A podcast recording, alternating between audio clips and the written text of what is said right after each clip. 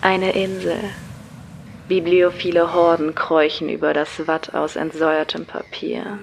Ihre Haut ist wund von der Druckerschwärze, die sich mit jedem Meter tiefer in sie hineinschreibt, bis sie nicht einmal mehr eine Erinnerung sind.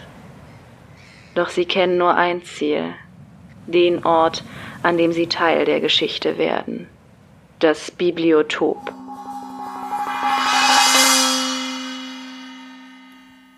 Herzlich willkommen im Bibliotop, dem Podcast rund ums Buch. Mein Name ist Katharina und ich spreche hier über buchwissenschaftliche und literaturwissenschaftliche Themen. Heute bin ich, wie in der letzten Folge angekündigt, nicht alleine, zumindest virtuell gesehen, denn ich habe die liebe Marie in der Leitung. Hallo. Und um dich mal kurz vorzustellen, du bist in der Buchblogger-Szene unterwegs, daher kennen wir uns auch. Everythingisliterary.com heißt deine Webseite. Auf Instagram etwas weniger zungenbrecherisch, einfach nur literary.marie. Beides natürlich in den Shownotes verlinkt.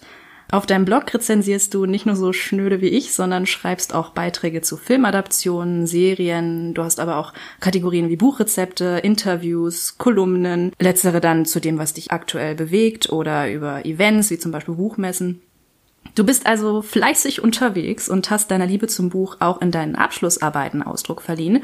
Jetzt jüngst im Master mit dem Thema Die Schöne und das Biest als Genreübersetzung. Und davor im Bachelor, Anglistik, Amerikanistik war das übrigens, zu The One and Only Jane Austen. Und um die soll es heute auch gehen, denn heute noch werden Jane Austens Werke im englischsprachigen Raum über eine Million Mal pro Jahr verkauft und ebenso viel im nicht englischsprachigen Raum. Es gibt eine Reihe an Adaptionen zu ihren Werken und natürlich auch Auseinandersetzungen mit ihrer Person, wie etwa das, wenn man es so nennen will, Biopic Geliebte Jane, im Englischen Becoming Jane, das du untersucht hast, in Bezug darauf, wie sehr die Darstellung im Film denn der Realität entspricht und ob man ihn nicht vielmehr als Adaption ihres wohl berühmtesten Werks Stolz und Vorurteil sehen sollte. Denn der Film konzentriert sich eigentlich vor allem auf eine Liebesgeschichte. Aber schon vor jener Begegnung mit besagtem Herrn hatte Jane Austen natürlich ein Leben und das, meine Lieben, wollen wir euch jetzt etwas näher bringen, Begeben wir uns also auf eine Reise ins späte 18. Jahrhundert und sehen uns an, wer diese heute weltbekannte Autorin denn überhaupt war und wo sie herkam. Und dazu beginnen wir am besten bei ihren Eltern.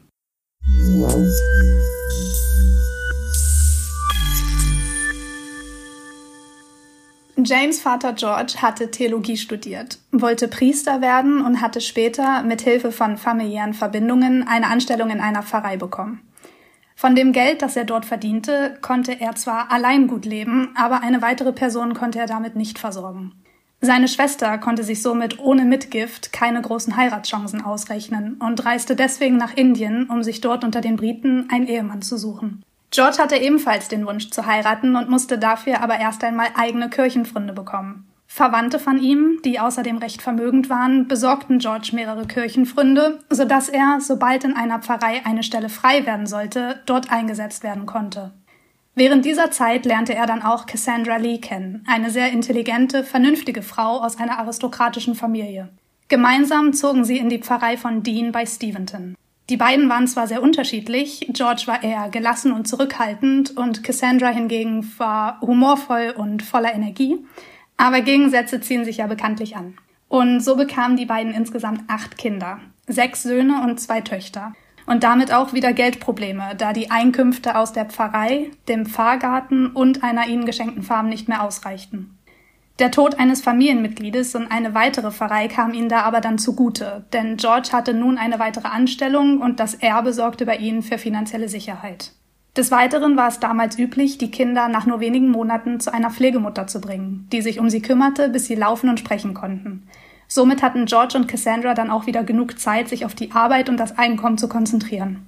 Also das finde ich wirklich die Härte, dass, dass das einfach mal früher normal war, nicht nur sowas wie einen Kindergarten zu machen, wo die Kinder dann tagsüber weggegeben werden und dann nachmittags abgeholt werden, sondern wirklich quasi ihre ganze Kindheit, bis sie irgendwie sprechen oder laufen können, abgeschoben wurden. Einfach zu einer Fremden. Ja, ich finde das auch hart. Vor allem kann ich mir nicht vorstellen, wie dann die Integration in die Familie wieder funktioniert. Weil das Kind hat dann die ganze Zeit bei der Pflegemutter gewohnt und dann plötzlich ist so, Okay, und jetzt kommst du wieder zu deiner Familie. Vielleicht sind die dann sonntags immer da vorbeigegangen und haben sich angeschaut, wie die das so macht mit dem Erziehen, aber es ist halt schon irgendwie super seltsam. Aber hey, wenn das normal war für die damalige Zeiten und vor allem auch nicht nur für die reiche Gesellschaft, denn die waren ja jetzt nicht besonders wohlhabend, ja, dann wird es wahrscheinlich einfach Alltag gewesen sein und dann wieder nicht so seltsam, wie es auf uns heutzutage wirkt. Ja, finde ich aber genauso wie du, ich teile da deine Gedanken. Aber kommen wir dann jetzt zur Protagonistin. Jane wurde am 16. Dezember 1775 in Steventon in der Grafschaft Hampshire geboren.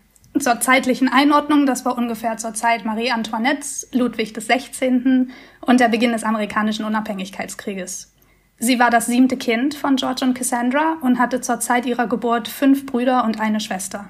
Die Austens gehörten der Mittelklasse an und Cassandra war es wichtig, die Kinder nicht nur zu guten, sondern auch schlagfertigen, geistreichen und intelligenten Menschen zu erziehen.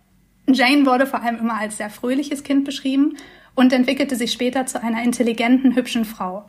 Sie hatte einen zielstrebigen Gang, war etwas zu groß für den Geschmack der damaligen Zeit. Sie war schlank, hatte braune Augen, einen hellen Teint, ein sonniges Gemüt und drückte sich immer sehr genau aus. Ihr Bruder Henry sagte einmal über sie, tatsächlich war sie bestens für die elegante und intellektuelle Gesellschaft geeignet, wobei sie sowohl in Konversation als auch im schriftlichen Ausdruck brillierte. Jane änderte selten ihre Meinung, weder über Bücher noch über Männer. Insgesamt wird sie als sehr humorvolle und ironische Person beschrieben, was in den Briefen, die sie an ihre Familie schrieb, erkennbar ist. Vor allem die Sache, dass sie ihre Meinung, die sie einmal getroffen hat, nie wieder ändert, erinnert doch dann schon sehr stark an eine Person aus ihren Büchern, nämlich an Mr. Darcy, würde ich mal sagen. ja, das stimmt. Und was wir Menschen ja ganz gerne machen, wenn wir andere beschreiben wollen, ist, sie von anderen abzugrenzen, um so ihre Besonderheiten hervorzuheben. So auch bei Jane und ihrer Schwester Cassandra, ein Familienangehöriger verglich sie folgendermaßen. Sie waren nicht ganz gleich. Cassandra war von besonnenerer und ruhigerer Wesensart. Sie war immer vorsichtig abschätzend, aber zeigte nach außen hin weniger Gefühl und ein weniger sonniges Gemüt als Jane.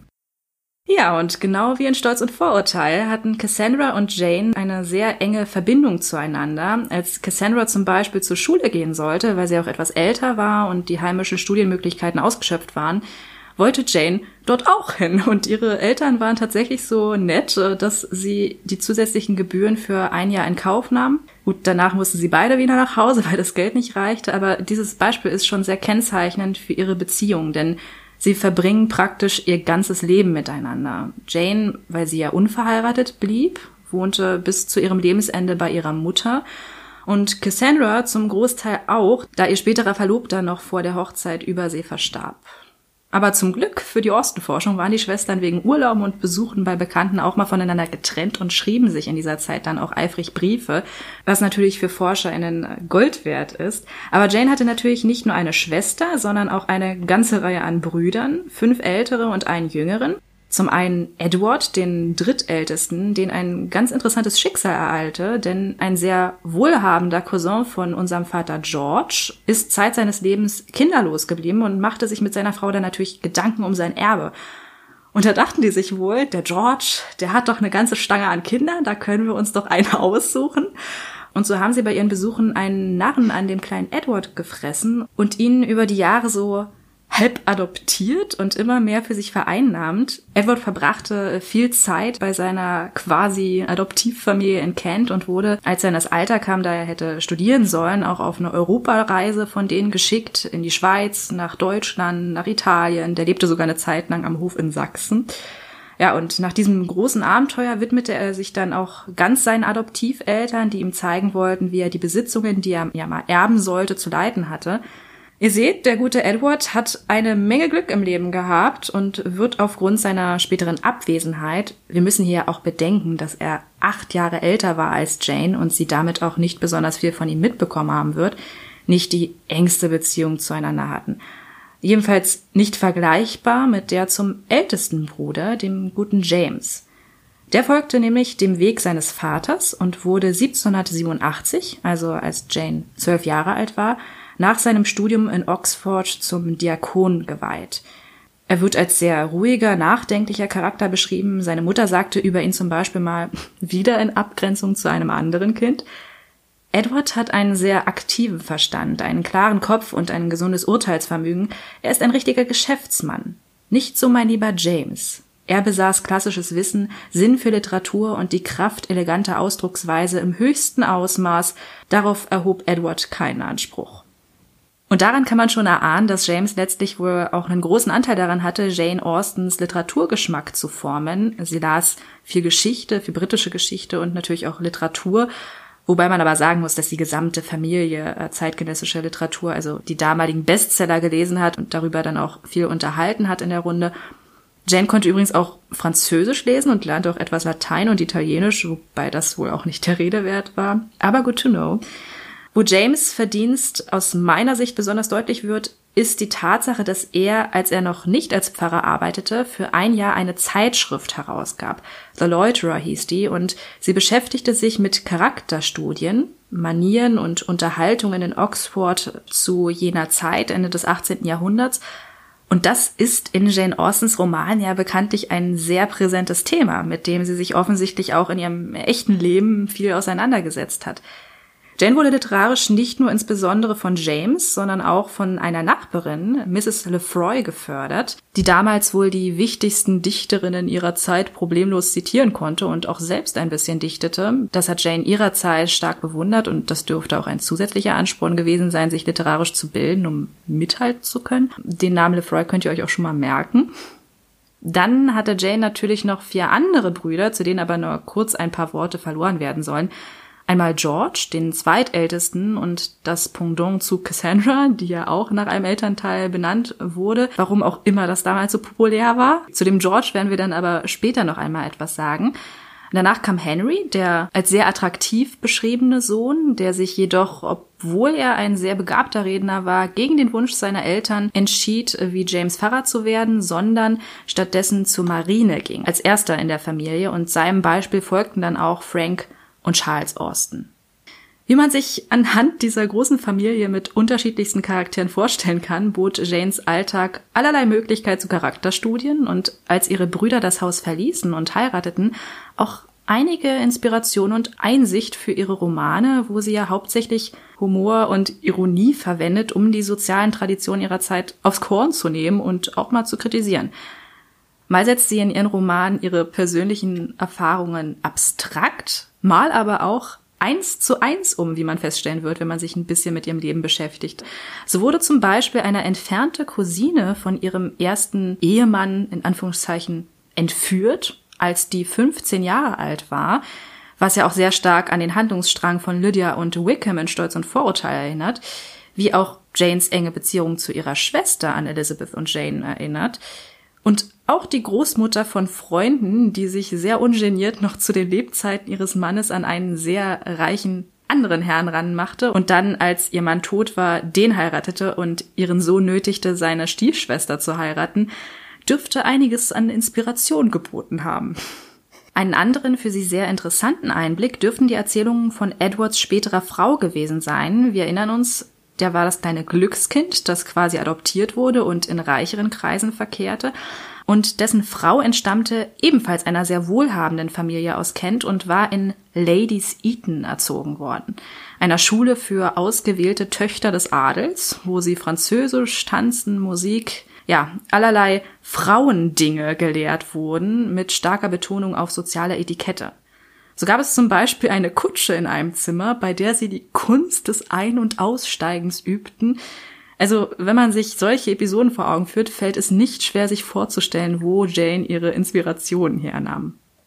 Ja, da wir jetzt schon ziemlich oft Stolz und Vorteile mal ein bisschen angeteasert haben, können wir ja mal schauen, wie Jane nun eigentlich zum Schreiben kam. Wie bei so vielen Schriftstellern und Schriftstellerinnen auch, lautete bei Jane die Antwort, sie hat schon immer geschrieben. Von kleinen netten Texten, die sie für bestimmte Anlässe schrieb, bis hin zu ersten Romanversuchen. Sie schrieb aber vor allem aus Lust an der Freude und zur Unterhaltung ihrer Familie, der sie ihre Texte immer laut vorlas. Sie schrieb vor allem kleine Stücke für die Kinder ihrer Geschwister und auch in ihrer eigenen Kindheit, wo viele Theaterstücke in der Pfarrei aufgeführt wurden, durfte sie das ein oder andere Stück konzipieren. Aber so beständig das Schreiben in ihrem Alltag auch war, es war eben halt nur ein Hobby. Und Jane war dahingehend auch sehr zurückhaltend und bescheiden. So bestand ihr Alltag eben zum Großteil auch aus Pflichtaufgaben im Haushalt, wie das Nähen und Sticken der Hemden ihrer Brüder. Doch nachdem diese nach und nach aus dem Haushalt scheiden, kann sie mehr und mehr Zeit aufs Schreiben verwenden. Vor allem kann sie sich jetzt doch besser konzentrieren, denn Jane hatte nie ein eigenes Zimmer, sie hat sich ja immer eins mit ihrer Schwester geteilt, und ab 1791, im Alter von 16 Jahren, durfte sie das Studierzimmer mitbenutzen. Doch nachdem die Familie dann nach Bath umgezogen war, schrieb sie hauptsächlich im geschäftigen Wohnzimmer. Und dort entstanden letztendlich auch die meisten ihrer Bücher. Wo ich wiederum zu gelesen hatte, dass ihre Familienmitglieder beschrieben, dass sie nie unterscheiden konnten, ob sie jetzt an einem Brief oder an einem Roman arbeitete. Das war immer ein Mysterium, wenn sie da an ihrem Stammplatz saß und irgendwas schrieb. Das finde ich auch ganz interessant, dass sich das arbeitstechnisch überhaupt nicht für sie unterschieden hat.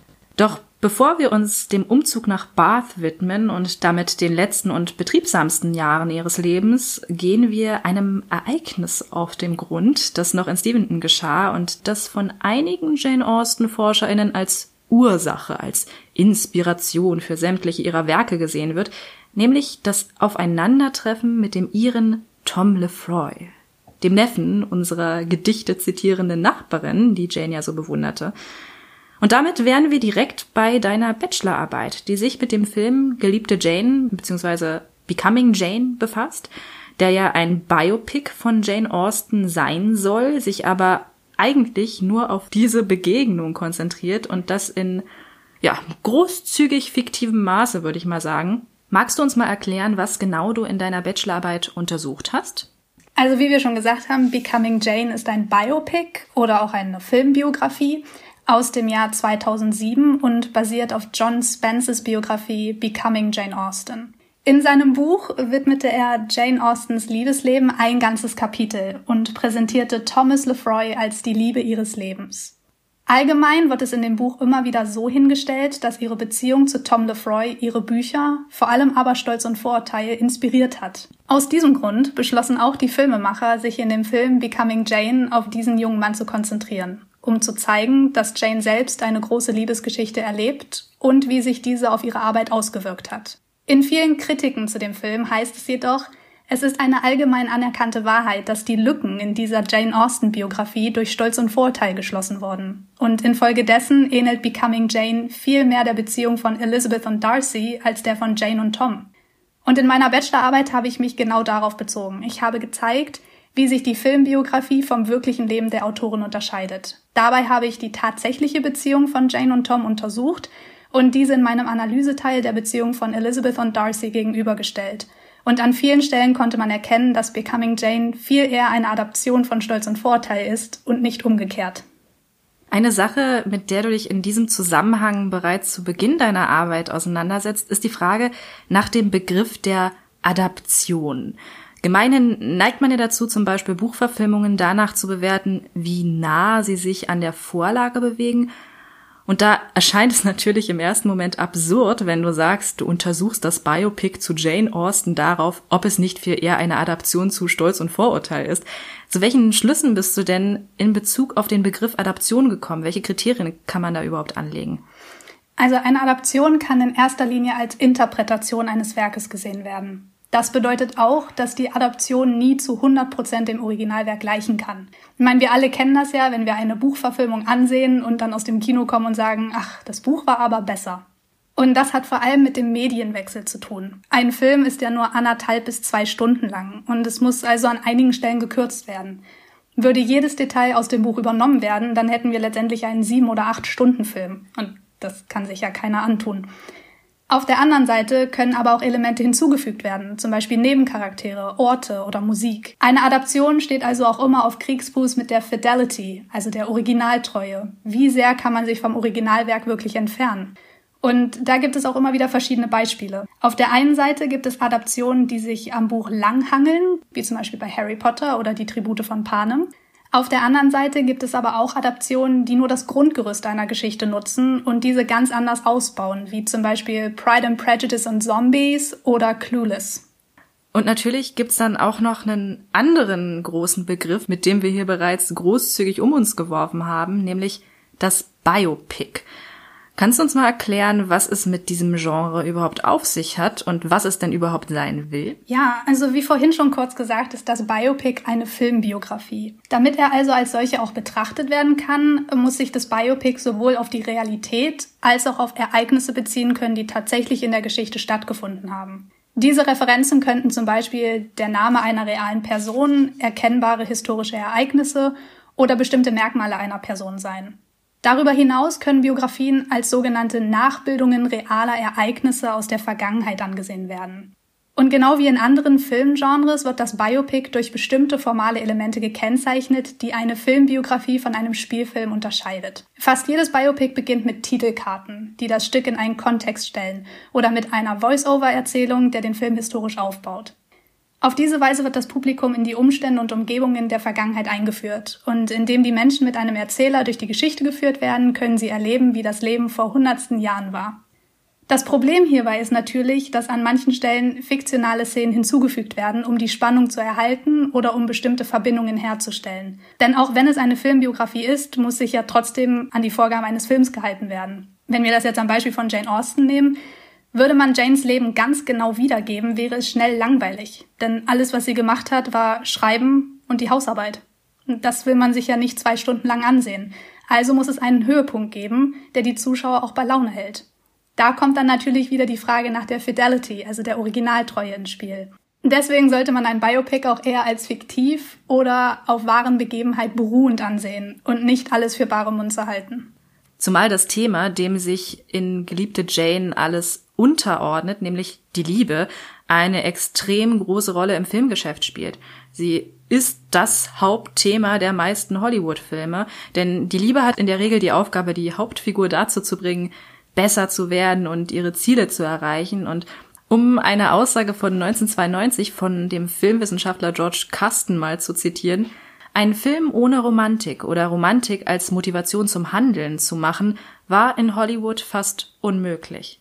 Ich habe tatsächlich auch mal gehört, dass es in einem Film immer ein Element von Liebe geben muss. Also egal, ob es romantische Liebe ist, familiäre Liebe oder freundschaftliche Liebe. Ein Film ohne funktioniert nicht, weil die Menschen immer ein Element von Liebe brauchen, um sich damit identifizieren zu können. Da Liebe ja das stärkste Gefühl ist, was wir empfinden können. Und wahrscheinlich auch die stärkste Motivation. Wahrscheinlich, ja.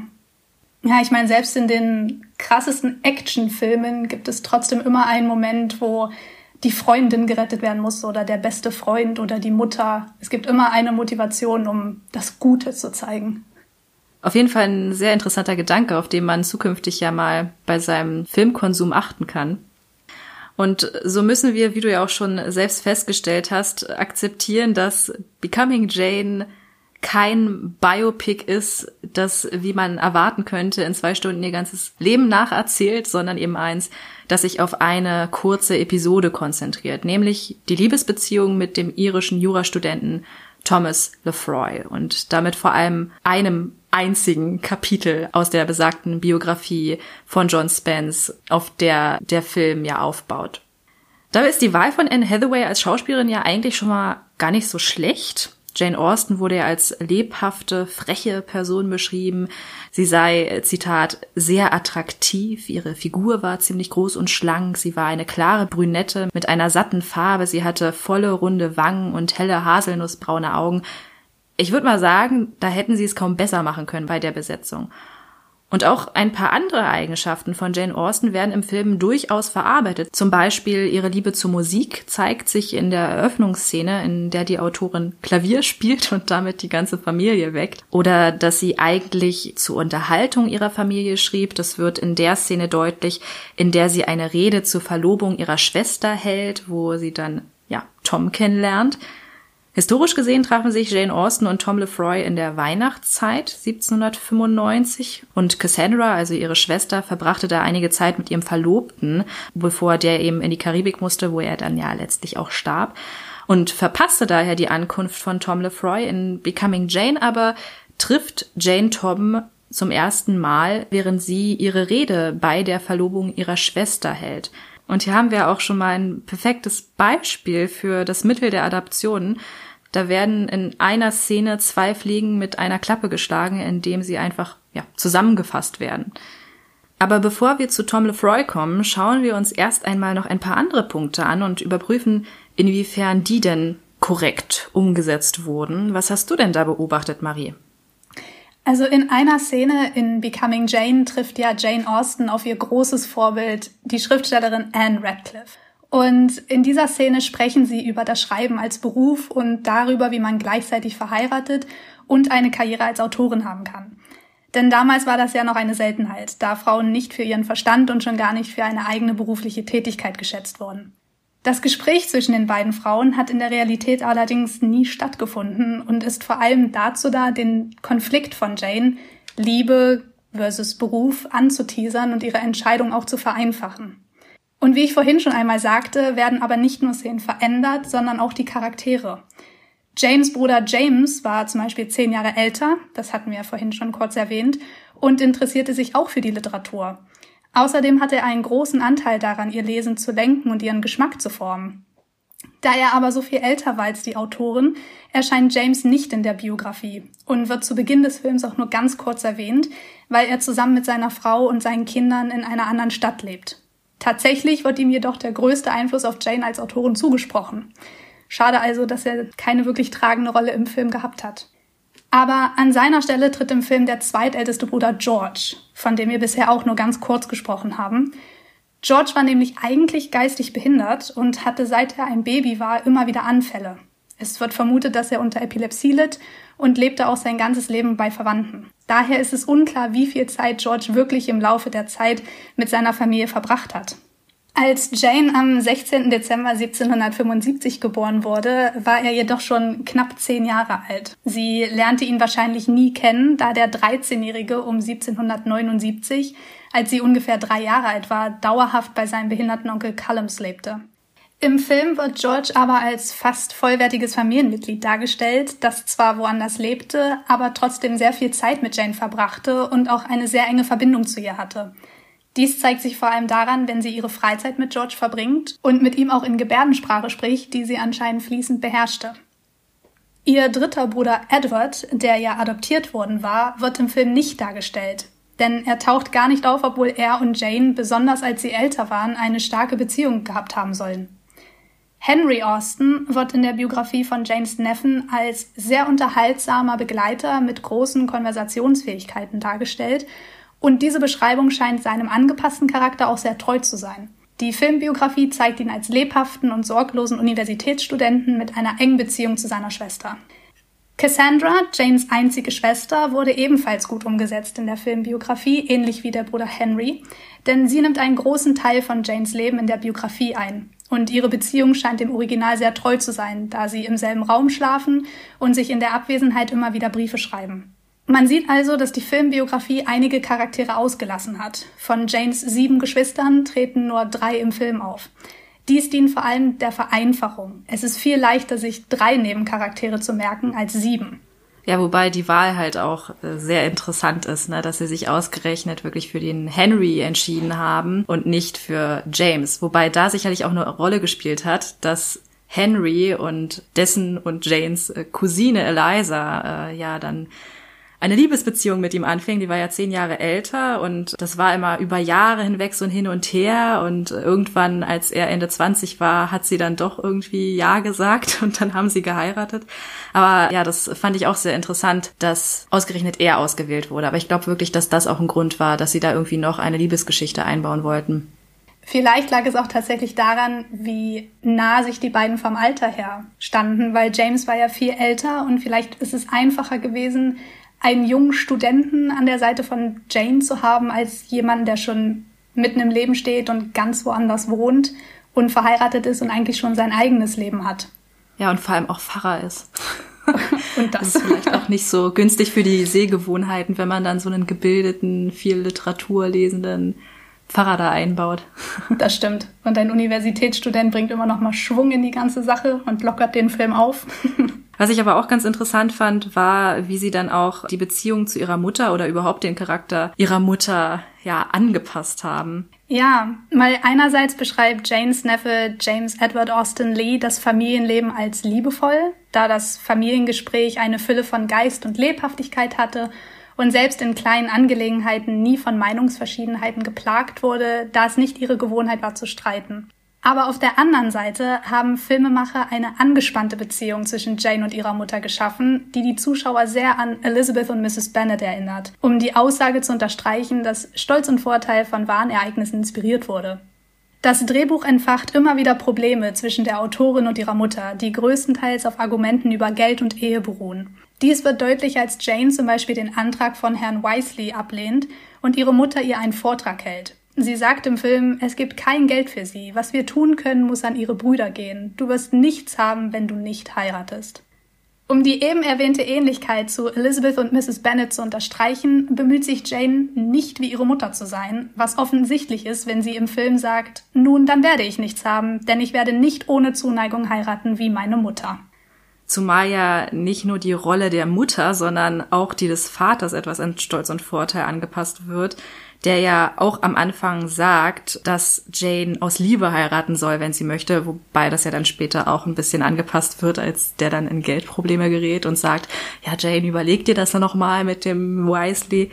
Aber zumindest anfangs erinnert er schon auch an den Charakter des Mr. Bennet. Das stimmt. Und der Mr. Wisely erinnert ja auch stark an die Rolle von Mr. Collins, der einfach nur tut, was von ihm erwartet wird, nämlich heiraten. Und äh, Mr. Wisely macht Jane auch einen eher unromantischen Antrag, wie man es halt auch von Mr. Collins aus Stolz und Vorteil kennt. Sowohl Mr. Collins als auch Mr. Wisely listen nämlich eigentlich nur ihr Vermögen auf und nennen gute Gründe, warum es eine gute Idee wäre, sie zu heiraten. Doch genau wie Elizabeth lehnt Jane den Antrag ab. Auch sie will, wie du eben schon gesagt hast, nur aus Liebe heiraten doch ihre Beziehung zu Mr. Wisely verbessert sich im Film, weil er ihr tatsächlich am Ende hin noch zustimmt, dass ihre Einstellung richtig ist, wohingegen ja Mr. Collins darauf beharrt, nein, man muss heiraten, um jemand zu sein. Und da finde ich es auch eigentlich ein bisschen schade, dass es den Mr. Wisely so gar nicht wirklich gegeben hat in Janes Leben. Wobei, weißt du, ob es seine Tante, die Lady Gresham, irgendwie gab, die ja dann wiederum die Catherine de Burgh darstellen soll? Das weiß ich leider nicht, aber witzig wäre es.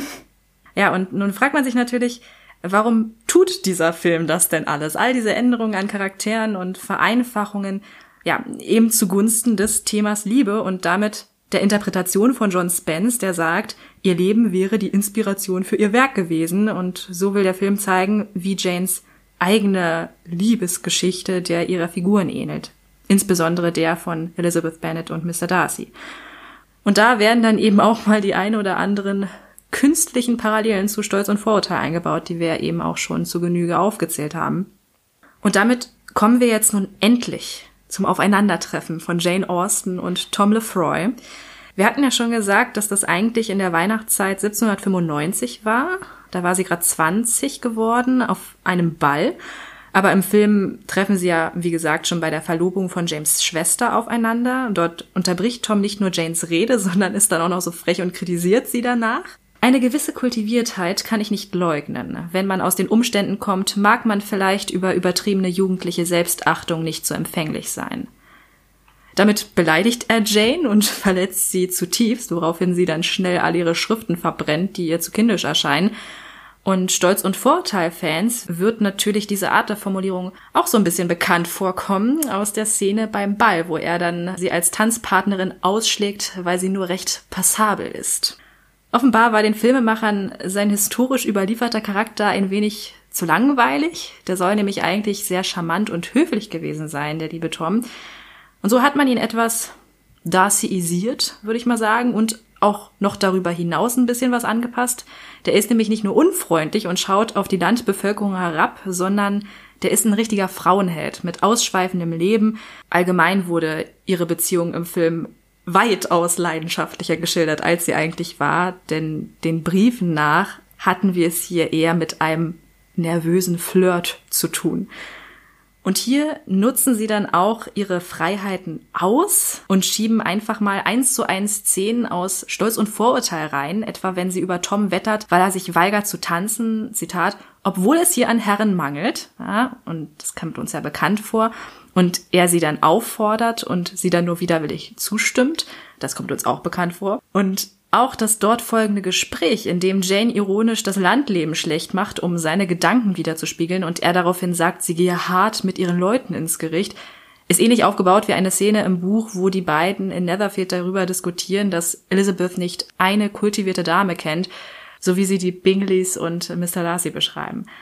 Und wenn wir nun gleich aufs Ganze gehen und die Filmbeziehung mit der Stolz- und Vorurteilbeziehung vergleichen, so beginnen beide in Hochmut von männlicher und in Streitlust und Widersetzen von weiblicher Seite. Beide Paare sind voller Stolz und Vorurteile da die Männer sich zu früh eine Meinung über die Frauen gebildet haben und Jane und Elizabeth zu stolz sind, ihnen zu vergeben.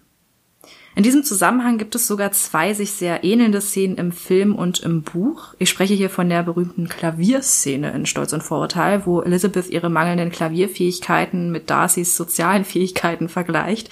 Er sie dann aber korrigiert und sagt, sie beide würden sich zurückhalten. Sie am Klavier und er eben in Gesprächen. Und eine ähnliche Szene können wir auch in Geliebte Jane beobachten. Dort diskutieren Tom und Jane jedoch nicht über ihre sozialen Fähigkeiten, sondern über Fiktion und Schreiben. Es wurde ja bereits erwähnt, dass es kein anzustrebendes Ziel war, Autorin zu werden und deshalb schlägt Tom in der Szene vor, dass sie ihren Horizont erweitern muss. Er sagt, Ihre Unwissenheit ist verständlich, da ihnen die Geschichte fehlt, die sie dazu und ihr Schreiben verurteilt auf den Status der weiblichen Leistung. Wenn Sie die Kunst der Fiktion üben möchten, um einen männlichen Autor gleich zu sein, ist Erfahrung von erscheidender Bedeutung. Wobei man hier sagen muss, dass das in diesem Zusammenhang äh, eindeutig zweideutig gemeint ist.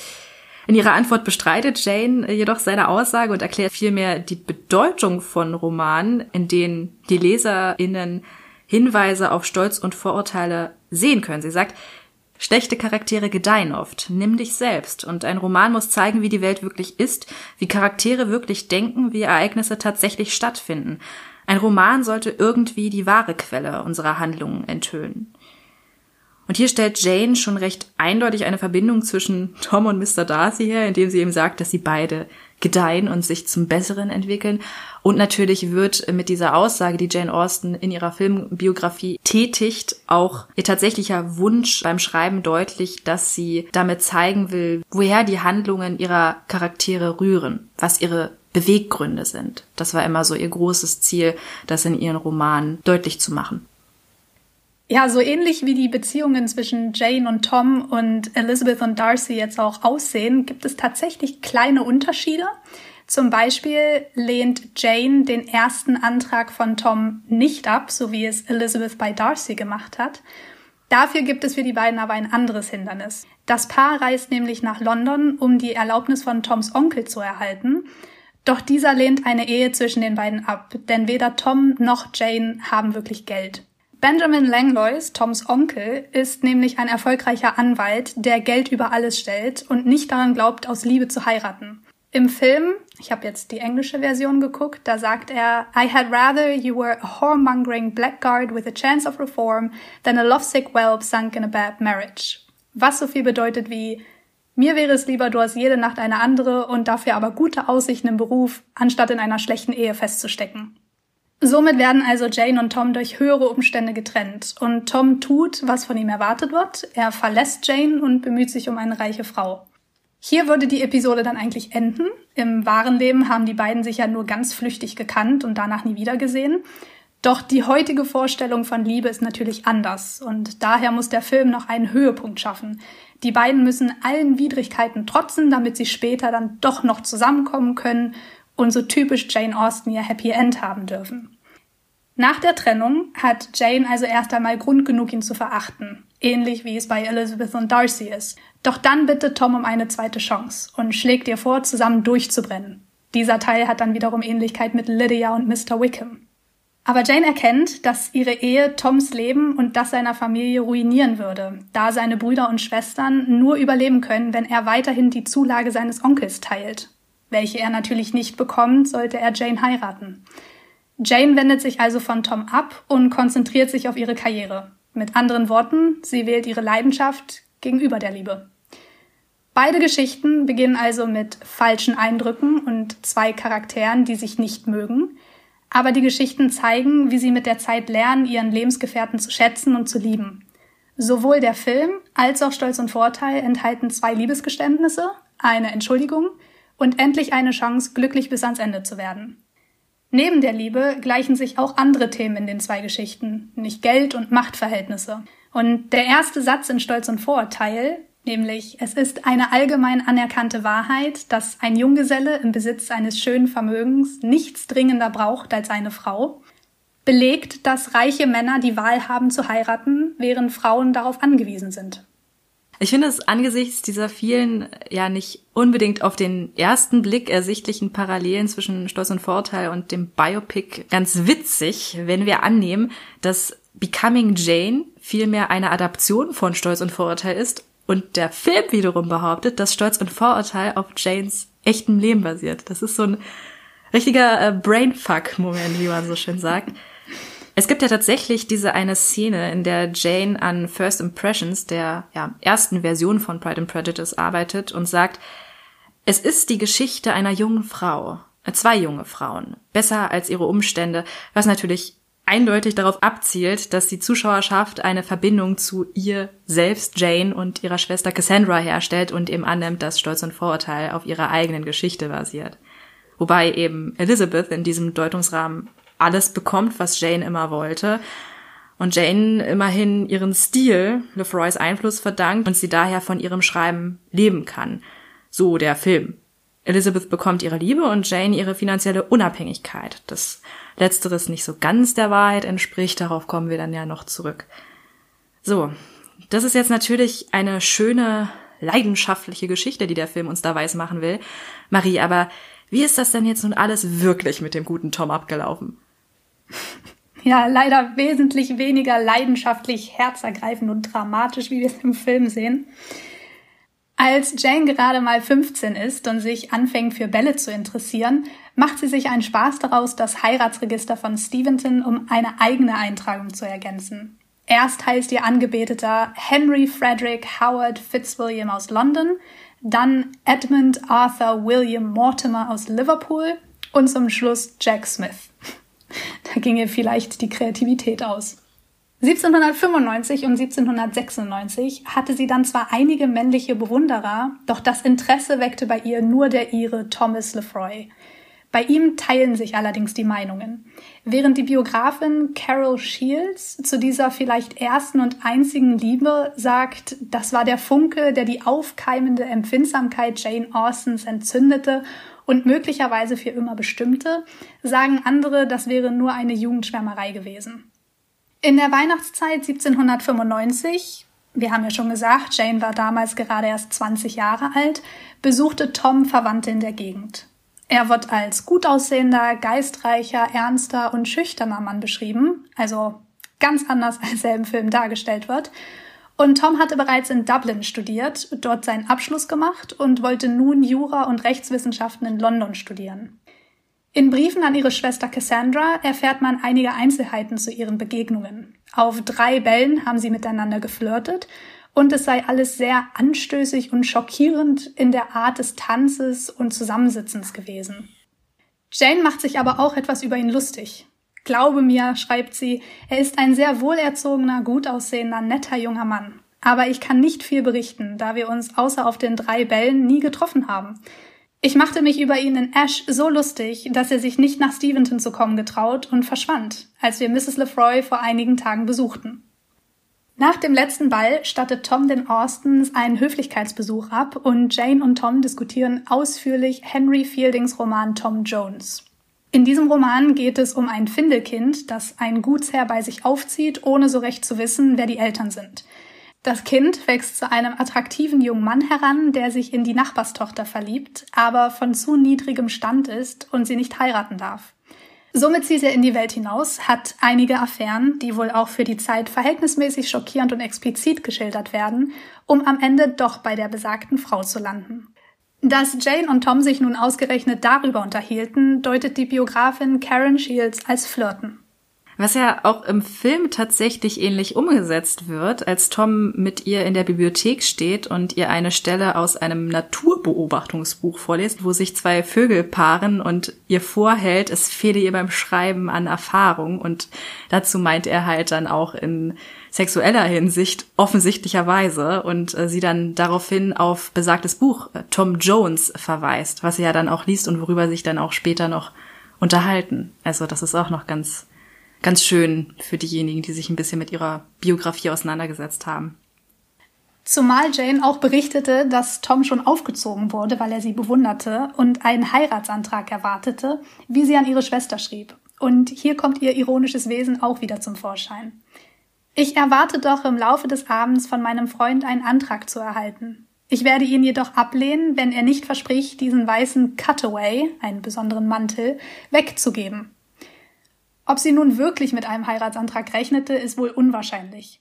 Auch in einem weiteren Brief schrieb sie, Sag Mary, dass ich ihr Mr. Hartley und sein ganzes Vermögen überlasse, zu ihrer alleinigen Verfügung und ihrem zukünftigen Nutzen, und nicht nur ihn, sondern alle meine anderen Verehrer noch dazu, wo auch immer sie sie auch finden mag. Sogar den Kuss, den Mr. Powlett mir geben wollte, der mir keine Sixpence wert ist, da ich vorhabe, mich in Zukunft auf Mr. Tom Lefroy zu beschränken. Schließlich ist der Tag gekommen, an dem ich zum letzten Mal mit Tom Lefroy flirten werde, und wenn du dies erhältst, wird bereits alles vorbei sein. Ich weine, wenn ich über diese traurige Vorstellung schreibe. Zu besagtem wohl eher, wie gesagt, ironisch gemeinten Antrag kam es nie, denn die Familie rief Tom nach London zurück, es war sicher nicht im Sinne seiner Eltern, dass er sich mit der mittellosen Jane eingelassen hatte, zumal Lefroy zu dem Zeitpunkt ja auch finanziell noch gar nicht in der Lage war zu heiraten, wie damals der Vater George ja auch erstmal alles vorbereiten musste. Kann man sich auch heute gar nicht mehr vorstellen, dass man da nicht einfach sagt, ah, wir heiraten jetzt, sondern erstmal sein ganzes Leben umstrukturieren muss. Und so nahm eben auch vor allem Mrs. Lefroy, seine Tante, die dichtende und zitierende Tante, von der wir hier die ganze Zeit geredet hatten, ihm übel, äh, was für ein Unrecht er Jane mit seinem bevorzugenden Verhalten angetan hatte und lud ihn danach auch nie wieder ein und versuchte später auch noch wohl wegen dem schlechten Gewissen für Jane die Kupplerin zu spielen. Die beiden sahen sich nie wieder er heiratete nach seinem Studium die vermögende Schwester eines Freundes und kehrte nach Dublin zurück, wo er dann Oberrichter wurde und auch einige Kinder bekam, von denen hieß das älteste Mädchen Jane. Das hat man ja dann auch im Film nochmal eingebaut, wo es eine Endszene Jahre später auf einer Lesung gibt, bei der seine Tochter Jane dabei ist, wobei dieses Ende sich schon so deuten lässt, dass Jane Austen bei dem Anblick bedauert, was sie hätte haben können. Das Ganze hat so einen ja, faden Beigeschmack, den ich persönlich nicht ganz so mag, weil diese Prämisse, man könne nur wahrhaft glücklich und zufrieden sein, wenn man einen Partner oder eine Partnerin hat, einfach nur, ja, aus meiner Sicht grundlegend falsch ist, aber das ist meine Meinung. Zurück zu Tom, dem historischen Tom. Der gab nämlich wohl gegenüber einem Neffen zu, dass Jane für ihn eine Jugendliebe gewesen war. Also nicht unbedingt nur mit ihr gespielt hat, wie es ja auch teilweise gedeutet wird. Wobei eben fraglich ist, inwiefern man boyish love als ja, Liebe bezeichnen kann. Jane soll nach seiner Abreise durchaus Liebeskummer gehabt haben und hat sich sicherlich auch trotz aller Ironie irgendwo betrogen und gedemütigt gefühlt, weil sie ja aus ihren Gefühlen und aus ihrer Sympathie für ihn ja auch kein Hehl gemacht hatte. Zumindest hatte sie sicherlich mehr an ihm gefunden, als sie offen zugeben wollte, aber sie kam darüber hinweg und begann wenige Monate später auch wieder mit dem Schreiben. Was wiederum Raum für Spekulationen lässt, denn wer Sinn und Sinnlichkeit kennt, der wird sich bei Janes und Toms Gebaren vielleicht etwas an Marianne und Willoughby erinnert fühlen, wo Marianne ja auch einfach sitzen gelassen wurde, nachdem die beiden schamlos einander und dem Rest der Welt ihre gegenseitige Zuneigung zeigten, wobei das bei äh, Jane und Tom nicht ganz so extrem gewesen sein dürfte. Aber Willoughby war eben mit einer anderen, einer reicheren Dame verlobt, wie es ja dann letztlich auch bei Tom kommen sollte. Wobei ich jetzt nicht weiß, ob er schon, während er da mit Jane anwandelte, verlobt war. Weißt du was dazu? Ja, ich hatte mal gelesen, dass es sie zumindest gab, die andere Frau. Ob sie verlobt waren, weiß ich nicht, aber ich glaube, angebandelt hatten sie schon. Okay, interesting to know. Und äh, Sinn und Sinnlichkeit war ja dann auch tatsächlich das erste Buch, das dann später veröffentlicht wurde, aber wohlgemerkt über zehn Jahre später. Und hier kommen wir auch schon wieder etwas von dieser Theorie ab, denn Jane hatte die Geschichte schon 1794 das erste Mal äh, zu überarbeiten begonnen, also ein Jahr vor dem Aufeinandertreffen der beiden. Aber man kann natürlich nie wissen, inwiefern dieser Teil später dann nochmal überarbeitet wurde und vielleicht von ihrer eigenen Geschichte inspiriert wurde. Wie ich ja vorhin schon einmal angemerkt hatte, ist sicher, dass Janes Erlebnisse zum Teil in ihren Büchern verarbeitet werden. Sie selbst sagt ja auch, dass sie sich beim Schreiben immer an das hielt, was sie selbst erlebt hatte oder erleben könnte. Darum ist zum Beispiel Armut kein Thema in ihren Büchern und es tauchen auch keine Gespräche allein unter Männern auf, weil sich das eben außerhalb ihres Erfahrungshorizontes abspielte. Aber dass ausgerechnet diese eine unerfüllte Liebe, so sie denn überhaupt eine war, sie ihr ganzes Leben geprägt haben soll, ist doch etwas fragwürdig. Immerhin war damals eine Heirat aus Liebe nicht üblich, zumal Jane nach der nicht zustande kommenden Heirat ja auch nicht verbitterte oder einen anderen Charakterwandel durchlief, zumindest nach dem, was man aus den Briefwechseln heute schließen kann. Stattdessen konzentrierte sie sich eben weiter aufs Schreiben. Wir haben ja vorhin schon erwähnt, dass Jane ihre Geschichten immer der Familie vorlas. Und in 1797 beschloss ihr Vater, dass First Impressions, also die erste Version von Stolz und Vorteil, veröffentlicht werden sollte und schickte es an einen Verleger. Von dem wurde es aber postwendend abgelehnt. Jane ließ sich davon aber nicht beirren, da sie selbst sehr bescheiden war, was die Beurteilung ihrer Werke anging, und setzte sich sofort an die Überarbeitung von Sense and Sensibility oder Sinn und Sinnlichkeit.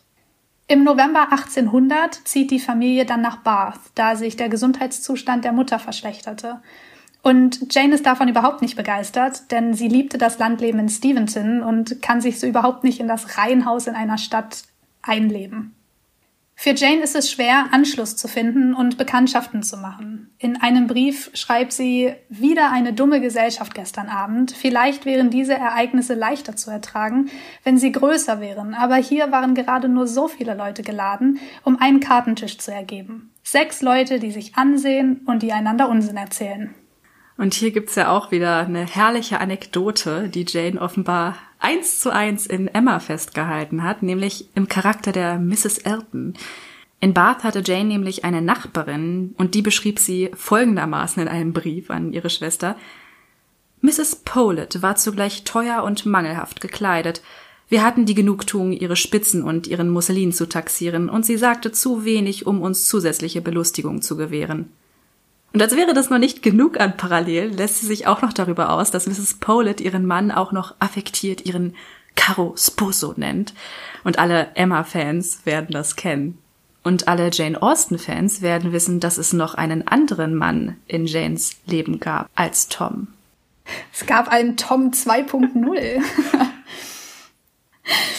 Von 1801 bis 1804 traf sich Jane nämlich mit einem Mann, den sie ernsthaft hätte heiraten wollen. Das war der Ingenieur Henry Eldridge. Sie bewunderte den Mann, was bei Jane selten vorkam, und sagte, er sei mit allen Liebeswürdigkeiten ausgestattet.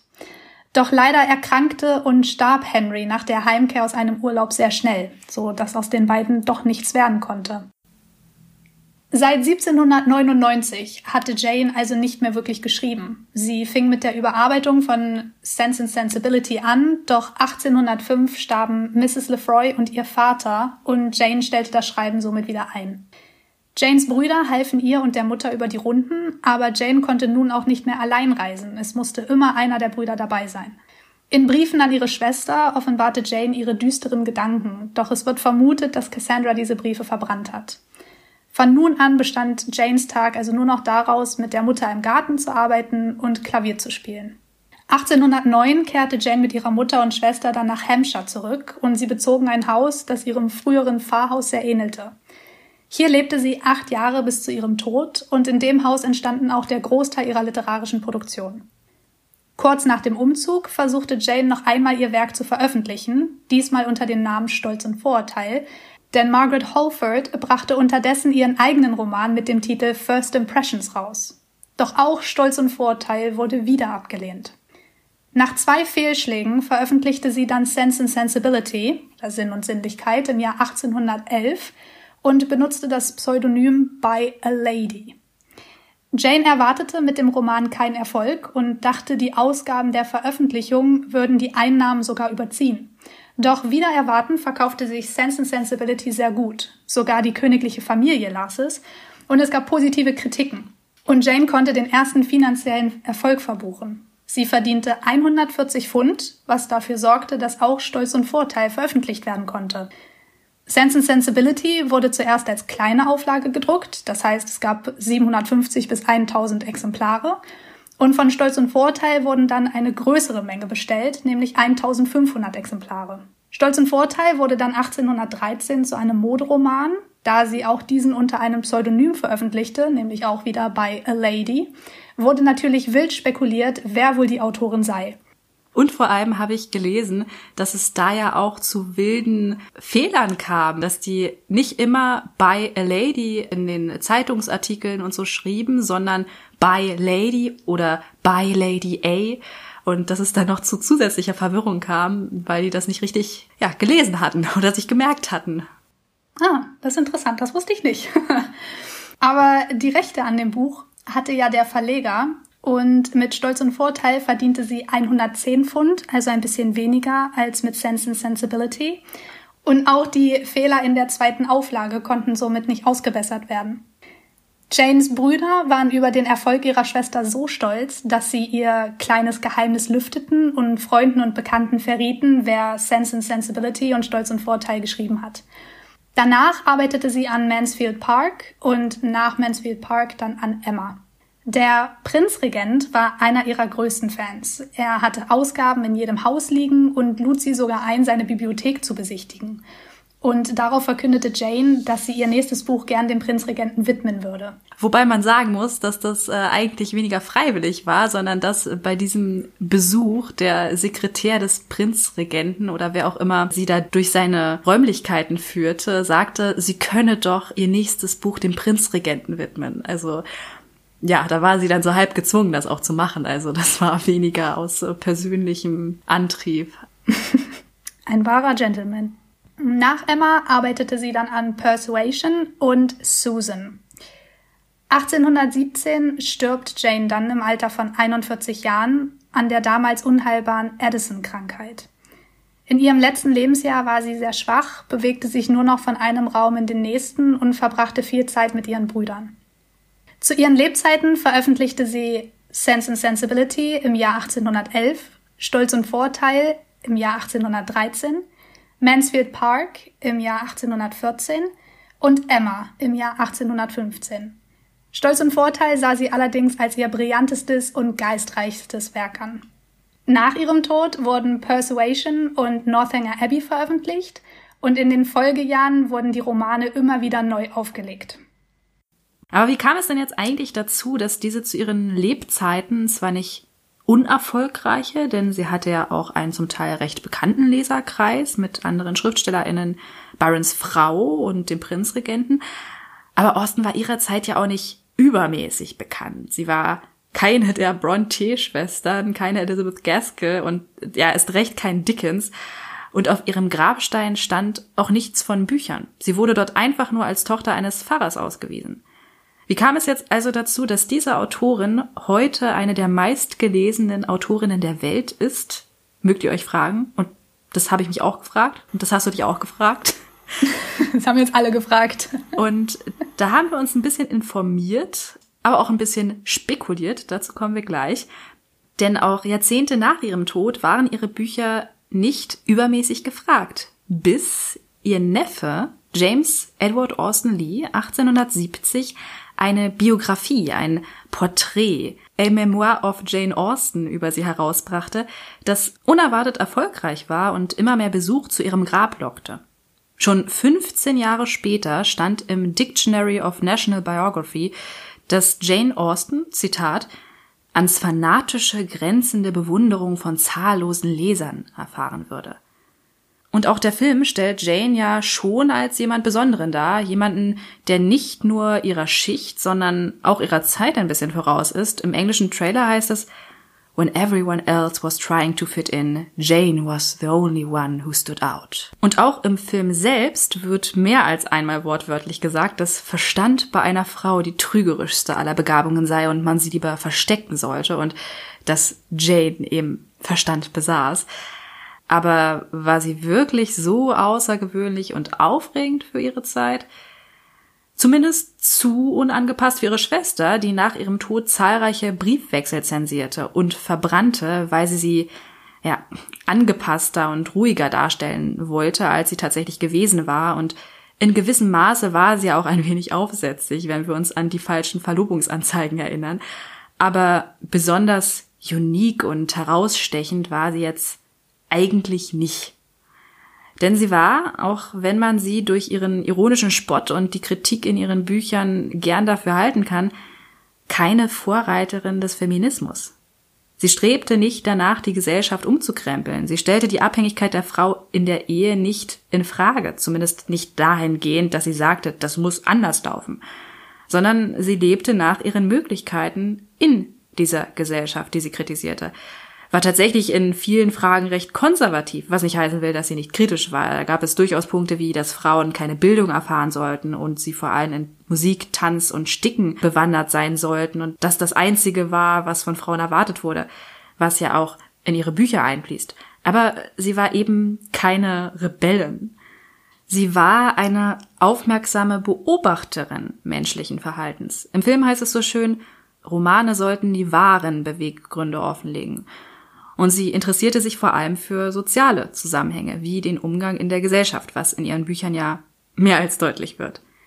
Sie bildet nämlich nicht nur den Rahmen, sondern ist ein großer Themenschwerpunkt der Handlung, wohingegen politische Themen oder äußere Ereignisse wie die napoleonischen Kriege nicht näher in ihren Büchern behandelt werden. Von Offizieren ist die Rede, aber nicht von dem, was die tun, was wahrscheinlich ganz einfach darauf zurückzuführen ist, dass hier einfach ihr Interesse nicht so groß war. Wo sie und ihre Werke aber aufgrund ihres Schwerpunkts sehr bemerkenswert sind, ist das sehr realistische und oft auch erschreckende Bild dieser Gesellschaft. Wenn man sich nur einmal von dieser unbedarften Brille, das ist doch nur eine normale Liebesgeschichte löst. Sie verraten tatsächlich sehr viel über die Abgründe dieser Zeit und wie bitter die Zustände zum Teil waren. Wenn etwa Charlotte Lucas in Stolz und Vorurteil den schmierigen Mr. Collins heiratet, weil sie aufgrund ihres bescheidenen Aussehens um ihre schlechten Chancen weiß und Gefahr läuft, eine alte Jungfer zu werden. Oder wenn eine ganze Familie durch die Heirat oder eben Nicht-Heirat einer Tochter ruiniert wird. Wo ja auch Jane Austens eigene Einstellung zur Vernunftheirat anklingt. Sie selbst war kein Fan davon, aber eben auch keiner der überstürzten Liebesheirat.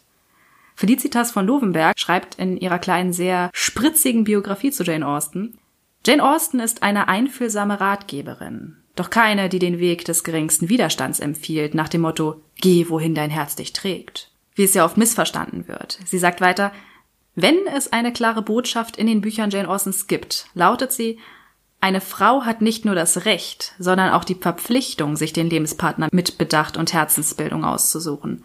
Und falls sich kein geeigneter Kandidat findet, sollte sie lieber resolut allein bleiben, anstatt sich im emotionalen Unglück einer reinen Versorgungsehe einzurichten. Und wenn wir mal ganz ehrlich sind, dann hat Lizzie Darcy ja auch eigentlich erst als potenziellen Partner begonnen zu sehen, als sie Pemberley besuchte und feststellte, dass sie Herrin dieses gigantischen Besitzes hätte sein können. Das ist auch sehr kennzeichnend für Jane Austen. Lovenberg spricht hier von ehrlichem Materialismus. Wäre Darcy ein Bauer gewesen, dann wäre sie vielleicht nicht ganz so offen für einen neuen Antrag gewesen. Auch wenn für ihre Heldinnen am Ende immer alles in Triumph endet, so zeigen die vielen Seiten davor ja schon, wie unrealistisch das ist. Kingsley Amis, ein britischer Schriftsteller und Dichter, schrieb zum Beispiel 1946 in einem Brief, er fände Stolz und Vorurteil im Großen und Ganzen ziemlich garstig. Und weil Frau Lovenberg es so herrlich zusammengefasst hat, äh, zitiere ich sie an dieser Stelle noch einmal. So erfreulich diese Umarmungsstrategie auch für das Wachstum der Lesergemeinde sein mag, bekräftigt sie doch auch Jane Austens Ruf, Verfasserin zwar nicht unanspruchsvoller, aber eben doch leichtfüßiger Romanzen zu sein. Hauptwerke der Weltliteratur des 19. Jahrhunderts, wie etwa Effie Briest oder Madame Bovary, nehmen sich dagegen wie französischer Rotwein und Gänseleberpastete aus, wo jeder Schluck und jeder Happen bedeutungs- und kalorienschwer auf der Zunge liegen. Jane Austen ist, um in diesem Bild zu bleiben, daneben wie ein englischer Pims-Cocktail mit Gurkensandwich oder wie Champagner. Perlend bis überschäumend, ein bisschen verquasselt und schnell beschwipst. Weiblich eben. Was männliche Leser jedoch mit ihrem Los versöhnen mag, wenn das andere Geschlecht bei Jane Austen etwas taugt, dann sind seine Vertreter anbetungswürdiger als jede Frau und selbst den entzückendsten, hellsten Mädchen noch weit an Charakterstärke, Durchblick und Geistesgegenwart überlegen. Und hier wird halt auch wieder deutlich, dass Jane Austen zwar schon die Menschen ihrer Zeit parodiert hat, aber eben zum Beispiel in Bezug auf die Männer, die konservativen Ansichten ihrer Zeit nur ja halb ironisch dargestellt hat. Ne? Und ich stimme Felicitas von Lovenberg definitiv zu, wenn sie sagt, dass Jane Austen zu oft falsch gelesen wird, insofern man überhaupt falsch lesen kann. Damit beschäftigen wir uns übrigens in der nächsten Podcast-Folge. Was hast du denn noch zu ihrem Erfolg nach dem Tod gefunden? 1913 veröffentlichten Nachkommen von Jane Austen ihre Briefe unter dem Titel Life and Letters of Jane Austen. Auf Wunsch von Nachfahren wurde die Literaturwissenschaftlerin Dieter Lefebvre gebeten, eine umfassende Biografie auf Basis der Briefe und neuen Recherchen über Jane zu erstellen. Jane stellte auch einen großen Unterschied zu anderen Autoren und Autorinnen ihrer Zeit dar. Sie war Autodidaktin. Ihr Leben bewegte sich in einem kleinen Kreis, sowohl sozial als auch intellektuell. Sie hatte eine angemessene Ausbildung für eine Frau und für ihren Stand, aber wirklich belesen war sie nur in Bezug auf die Belletristik. Während zum Beispiel eine Mary Ann Evans, aka George Eliot, sich in literarischen Kreisen bewegte, dort Austausch fand und insgesamt auch weitaus gebildeter war in Geschichte, Theologie und Philosophie als Jane Austen. Aber all das hat nicht wirklich viel zu heißen, denn Janes Verkaufszahlen überholten die von George Eliot. Und Lovenberg sagte da etwas ganz Interessantes, nämlich, dass Jane vielleicht genau deshalb so erfolgreich war, weil sie für das breite Publikum und nicht gezielt für Autoren und Autorinnen schrieb und auch nicht versuchte, die zu beeindrucken. Jane hatte ganz einfach nur Spaß am Schreiben und das merkt man auch, wenn man ihre Geschichten liest. In den letzten 15 und 20 Jahren hat Jane Austen dann einen neuen Beliebtheitshöhepunkt erreicht. Das liegt vor allem auch an den vielen Filmadaptionen. Es gibt Stolz und Vorteil und Emma, die immer wieder regelmäßig neu verfilmt werden. Ich glaube, erst letztes Jahr kam ein neuer Emma-Film raus. Dieses Jahr. Dieses Jahr war das sogar. Ja. Ich habe einiges verpasst. Hast du den nicht geguckt? Noch nicht. Oh, Schande. Schande. Ja, ich weiß, ich weiß. Das ist so eine gute Verfilmung, Marie, wirklich. Ja, ich fand den Trailer auch schon total witzig und da sind so viele Schauspieler drin, die ich mag, aber ich habe es bisher noch nicht geschafft. Vielleicht heute Abend. ja, und äh, neben denen gibt's dann natürlich die Bridget Jones-Filme, eine indische Bride and Prejudice-Adaption. Es gibt die Death in Pemberley Miniserie, Clueless, Jane Austen in Manhattan und Stolz und Vorteil wird auch immer wieder mehrfach zum Lieblingsbuch der Briten gewählt. Und da frage ich mich, woher kommt eigentlich diese Begeisterung für Jane Austen? Weißt du das? Ja, da habe ich mir auch natürlich ein paar Gedanken zugemacht. Also warum ausgerechnet heute so viele Leute wieder beginnen, Jane Austen zu lesen. Und ich war da eher so auf der Spur von Frau Lovenberg, die sagte, dass Jane Austens Heldinnen eben so einen großen Identifikationsfaktor haben. Was ja erstaunlich ist, wenn Frauen heute sich mit Frauen von vor 200 Jahren ja, identifizieren können. Denn alle Heldinnen gehören der Mittelschicht an, sind keine außergewöhnlichen Schönheiten, wie wahrscheinlich auch heute die meisten Frauen. Tatsächlich gibt es oft noch eine schönere Schwester. Die Helden haben auch keine besonderen Fähigkeiten, kein Vermögen und bei ihnen läuft jetzt auch nicht wirklich alles glatt. Die bekommen durchaus ihr Fett weg, machen aber trotzdem weiter. Das ist also meine erste Theorie, dieses hohe Identifikationspotenzial. Und die zweite ist ganz plump unsere heutige Vorliebe für Bad Boy-Geschichten. Für die Jane Austen und ja, die Bronte-Schwestern und Elizabeth Gaskell natürlich mit Mr. Thornton. By the way, kennst du North and South? Nein. Es gibt da eine ganz tolle Miniserie von BBC, die ist vierteilig. Und das kann ich wirklich jedem Jane Austen-Fan nur wärmstens empfehlen. Elizabeth Gaskell ähm, behandelt da ne, die Zeit der Industrialisierung, auch vor allem die Baumwollspinnerei, also der Mr. Thornton ist Baumwollfabrikant und auch Armut wird da sehr explizit geschildert zu der Zeit und viele ja gesellschaftliche und soziale Probleme. Insofern ist es ähm, ja aus heutiger Sicht auch ein bisschen gehaltvoller als Jane Austen, aber ja, das nur mal so nebenbei. Mit diesen Urtypen äh, der Bad Boy-Geschichten ist der Bruch zu unseren heutigen Lesegewohnheiten in meiner Theorie dann eben auch nicht so groß. Also das ist jetzt meine magische Theorie-Kombination. Identifikation und Bad Boy-Geschichten, aber du hattest da ja auch bestimmt noch ein paar ganz interessante Gedanken. Also ich stimme dir zu mit den Bad Boys. Das zieht ja bekanntlich immer, vor allem bei Frauen. aber ich finde, es wissen zwar nicht sehr viele, aber nachdem jetzt einige den Podcast gehört haben, werden sie es wissen. Ich finde, die Begeisterung für Jane Austen kommt daher, dass sie ja selbst nie wirklich diese Liebesgeschichte hatte und keine Romantik so wirklich in ihrem Leben erleben durfte, aber in ihren Büchern so einfühlsam und romantisch darüber schreiben kann. Denn jeder Charakter in ihren Büchern macht es sich zur Aufgabe, nur aus Liebe heiraten zu wollen. Und dieser Wunsch wird ihnen dann auch immer gewährt, ganz egal, wie unrealistisch es vielleicht scheinen mag. Und Jane selber konnte das halt nie haben. Und deswegen finde ich es interessant, dass sie gar nicht so von ihren eigenen Erfahrungen schreiben konnte, sondern sich das halt wirklich alles aus den tiefsten ihrer Gedanken geholt hat. Ja, wobei halt ähm, für mich sich die Frage stellt, ob denn wirklich die meisten Leute, die Stolz und Vorteil oder Emma zum Beispiel anfangen zu lesen, um diese Hintergründe wissen. Also das wage ich persönlich jetzt mal zu bezweifeln, aber ich meine, wir können es nicht wissen. Das stimmt. Es ist auf jeden Fall eine Theorie. Dafür ist jetzt aber der Podcast da. Jetzt wissen die Leute das. Ja, genau. Sollten welche von euch noch nie was von Jane Austen gelesen haben und durch unseren Podcast hier heute dazu inspiriert worden sein, würde es mich sehr interessieren, ob jetzt der Hintergrund zu ihrem Leben vornehmlich der Grund ist oder ob ihr das ohnehin schon länger vorhattet, weil ihr schon mal was von Stolz und Vorurteil Emma und Co. gehört hattet und das sowieso schon mal auf eurer Leseliste stand.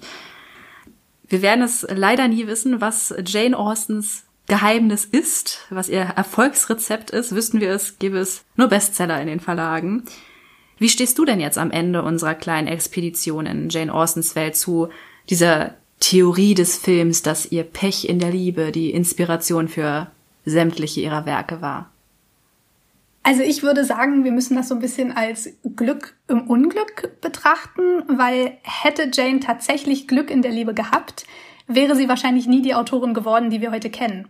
Das Schreiben wäre zwar immer noch ihr Hobby geblieben, aber ich kann mir vorstellen, dass es immer weiter in den Hintergrund gerückt wäre, da sie sich in erster Linie dann um ihre Kinder und den Haushalt hätte kümmern müssen.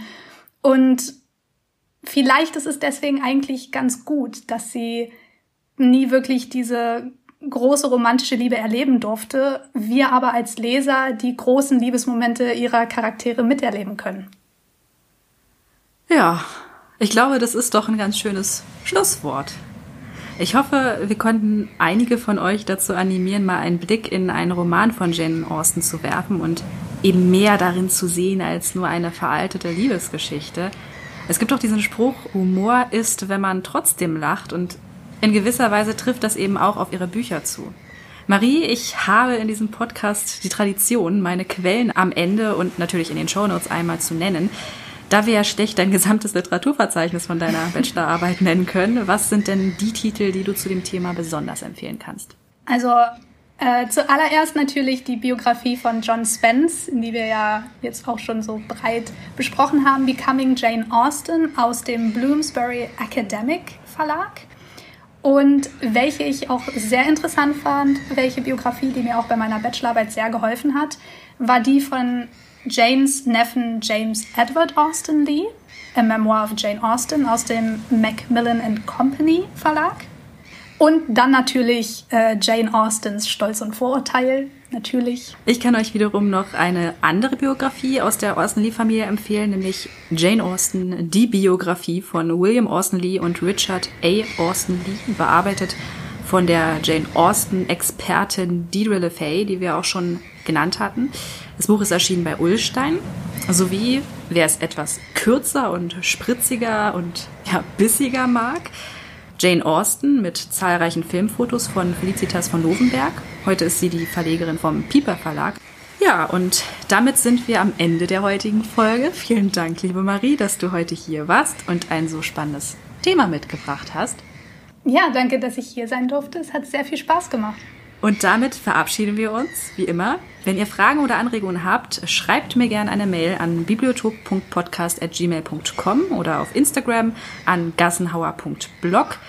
Lasst gerne eine Bewertung da. Schaut bei Marie vorbei. Links in den Show Notes. Bis zur nächsten Folge.